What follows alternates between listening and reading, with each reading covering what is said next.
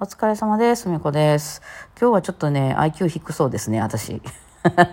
さっきからね、3本目なんですけど、全然話まとまんないんですよね。うん、いつもまとまってないですけどね。なんとなく12分の中にはスッと収まってなんか終わるっていう風に、えーなってるんですけどね、全く何言ってんか自分でもよくわからんっていう感じなんで、あんまり頭がいいの良くないのかもしれない。これ肉食べないといけないかもですね。はい、質問が来てました。えー、すみこさん。はい、先日の左手の指先についての質問で便乗させてください。時々バイオリンを弾いている最中に指先に痛みが走ることがあります。一度痛みが走ると数日間触るだけだけでも痛いです。弦を押さえるのは痛くてできないほどです。この症状は人差し指の時もあれば中指の時もあります。ポジション移動の時に弦との摩擦で火傷のようなことが起きているのでしょうか。ふみこさんはこんな経験ありますか？素敵方法をご存知でしたら教えていただきたいですと。はい。すいません。こんなこ、ここういうことが起きたことないです、私。これ皆さん、なんか、フォロワーさんの中でありますか？こういう状態の、あの、こと、なんか、フォロワーさんというか、リスナーさんで。えー私いつもこれになるときこうやったら収まりますみたいな。これ教えていただければね、こんだけ人数おったら誰が知ってるかも。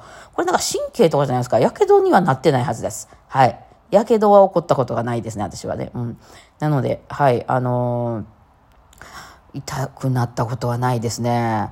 えーこういうこともあるんですね。これなんか神経的なことでしょうかね。なんかね、原因、原因っていうかなんかこうね、それがなくなる方法があればいいですね。はい、すいません。ごめんなさい。今はちょっと解決できない。もしね、どなたか、フォロワーさんご存知でしたら教えていた、あの、メッセージ送っていただけると助かります。はい、えーじゃあ次、キムッチさん行きましょうか。10元の恐怖の著作権が YouTube でフラグが立つようになったんですか？それってもしかしてツッツが登録したのと関係あるのかな？ツッツのトークは反抗してきたでで著作権の話していた気がする。なるほど、今聞いてきました。多分あれ、邪道の話やな。うん。だから受験はまだやってないと思いますね。まあやろうかなっていう話はちょっと出てたりはするんですけど、今のところ得が全然ないんですね、うちらにね。えーで、多分 YouTube で立ったのは、あの、YouTube Music っていう有料の、あの、コンテンツがあるんですけど、あの、月いくらとか払うと、あの、そのいろんな曲が聴けるようになるっていうね。でも、一曲ずつのダウンロードはあるんかな。だけど、まあ、そのサブスクみたいな、あの、ありますよね。あの、何、えっ、と、iTunes とか、あ、じゃあ Apple Music か、Apple Music みたいなやつとか、あと、えっ、と、Spotify とか、あとな、なんか、レコチョクとか、そういうなんか月々何歩か払うと、そのサイトでのその音楽が聴き放題になるよと。ダウンロードはせんといてねと。そこで聞くのは大丈夫だよ。まあ YouTube とかもそうやね。えー、そうそうっていうのあって、で、まあその YouTube も有料の分とかそうなるね。そのサブスクの子に10元載せまくってるんで、えー、全部載って、大体載ってると思うんで、そう、そこ、そ、そういう有料サイトから出てる曲なので、あの、チェックが入ってるんやと思います。うん。あの、だから YouTube も YouTube Music に有料で出てる音源だよ、これっていう、うん、ですね。だから生演奏とかやったら大丈夫なんやけど、その、いわゆる全く同じものは AI が、あ、これ YouTube Music に入ってるやつですってチェックが入っちゃうっていう、まあことだと思います。うん。なのでまあ、それだけやと思うんですけどね。まあ著作権とかに関してはもうこれね、YouTube の広告収入とかもそうなんですけど、単価がめちゃくちゃ安いんですよ。その、例えば、一回、一回再生されたら入る音楽っていうようなこと？例えばその、どっかの、あの、著作権とかでも、あ、違うわ、そういう、著作権の話じゃないな。まあ、著作権絡んでくるのが、一応その、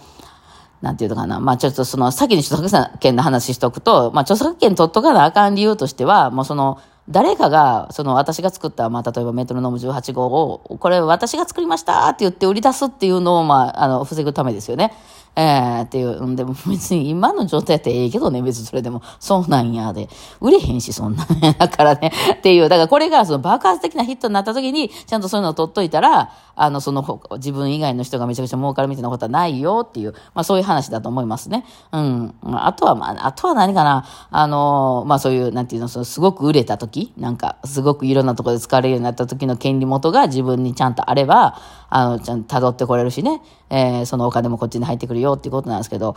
まあ、それってあの、アイドルが売れるのと一緒ぐらいの確率なんでね、まあ、ほぼね、そういうので儲けてる人っているんでしょうかね。うん、あの、ただサブスク代、サブスクに自分の曲を出してそこから入ってくるお金とか、まあそう一緒にしたらあかんのかもしれないけど、YouTube の広告収入もなんか似たような感じかな。これだから要するに考え方としてはごめんなさい。私あんま全然詳しくないので全然違うかもしれないけど、なんかその、こっちのその、お客とお客っていうかその登録してる方の気分としてね、例えばその、まあ理屈で言うなら、それを一回誰かが再生するごとに、こちらに何本か入ってきますという概念ですよね、きっとね。えー、そうですよね。えー、そう、YouTube の動画もそう。YouTube の動画を誰かが見て、それに広告収入が載って、広告が載ってて、その広告が再生されるごとに、私にその分の何ぼかこっちに入ってきますっていうのが、もう0.0何円とか、多分そんな0.1円とか、なんかそんな話になってくるので、それこそ100万回、200万回、もう何百万回みたいな日本のほとんどの人がこの曲聴いたことあるぐらい再生されれば大きいですよ。うん。けど、大体ね、めっちゃ再生されたら今回とかでも3円とか4円とかそんな話なんですよね。で、しかもそのツッツも説明してたんですけど、まあ、ツッツはだから自分の曲を結構ちゃんと出してるみたいね。あれはだからまあその本、そその本人のその、あれやと思いますね。あの、ちゃんと、なんてまあ、揉めたりすることはないやろね。でもそういうのちゃんとやっとけば、うん、偉い偉いと思います。素晴らしいなと思います。で、ツッツは結構ね、曲書く仕事もしてるからね。私あんまりやってるのは10元ぐらいでしかやってないけど。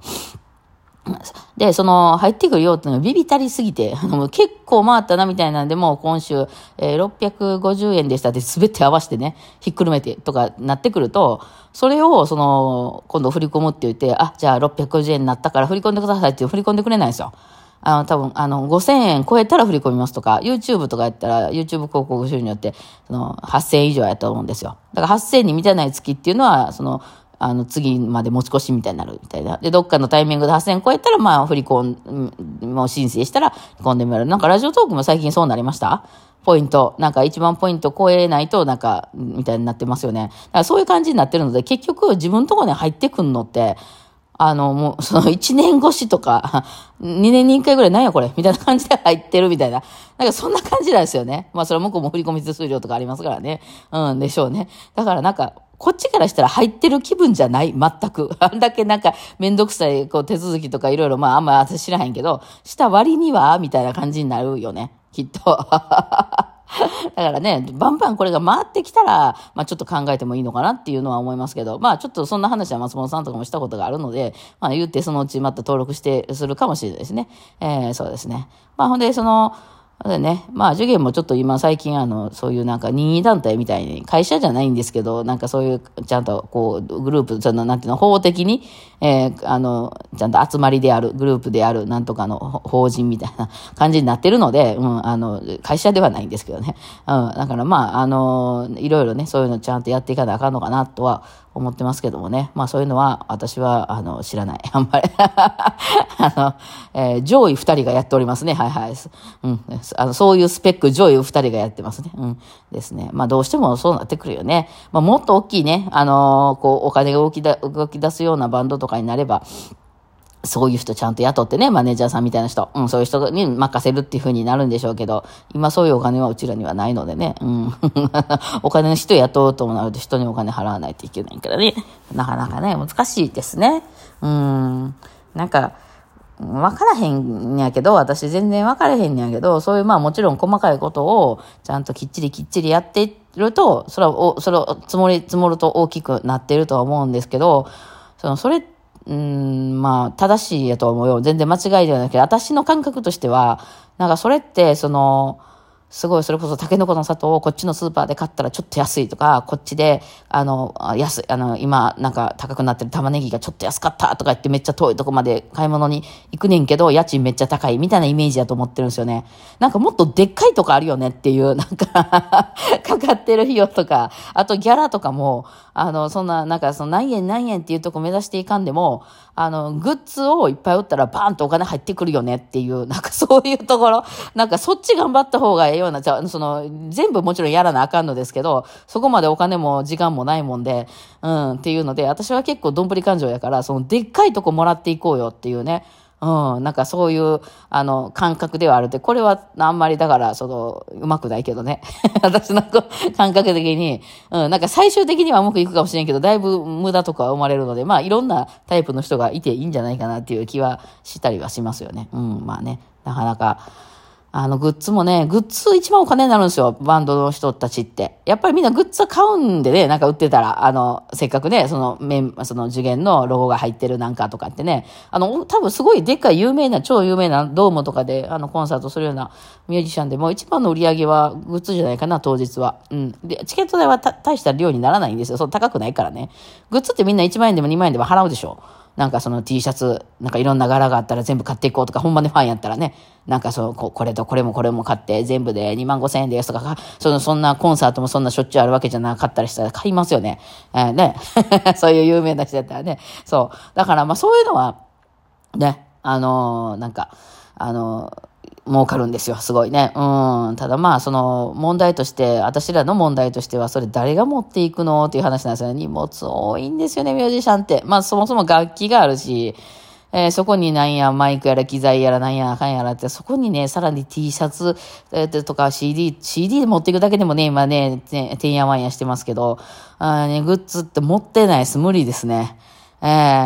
ー、ね、で、まあ、車で移動してる人とかはいいのかもしれないですけどね、なかなか、あの、ライブハウスも車に対応してるようなでっかいところで私らはやってないので、ね、うん、車で行ったかって、その、駐車場から会場まで運ばないといけないからね、なかなか、まあね、そう、めったに行かない東京とかそういうとこはちょっと頑張って運んでいったり、まあその送ったりとかね、しますけど、そういうのもお金かってきちゃうんでね、まあもう本当弱小やからね、もうちょっとのことでこのお金は誰が出すんやっていう話になるんですよね、本当に。ね。いや、まあそんな話でございましたね。はい。えー、今日はちょっとね、あの、銀行行こう。まず銀行に行こう。うん、そうですね。えー、銀行に行くとかなんか緊張するな。あんまり普段行くことないからよし。じゃあ、まあそんなわけで、はい、今日はこの辺にしておきます。じゃあ、お疲れ様でした。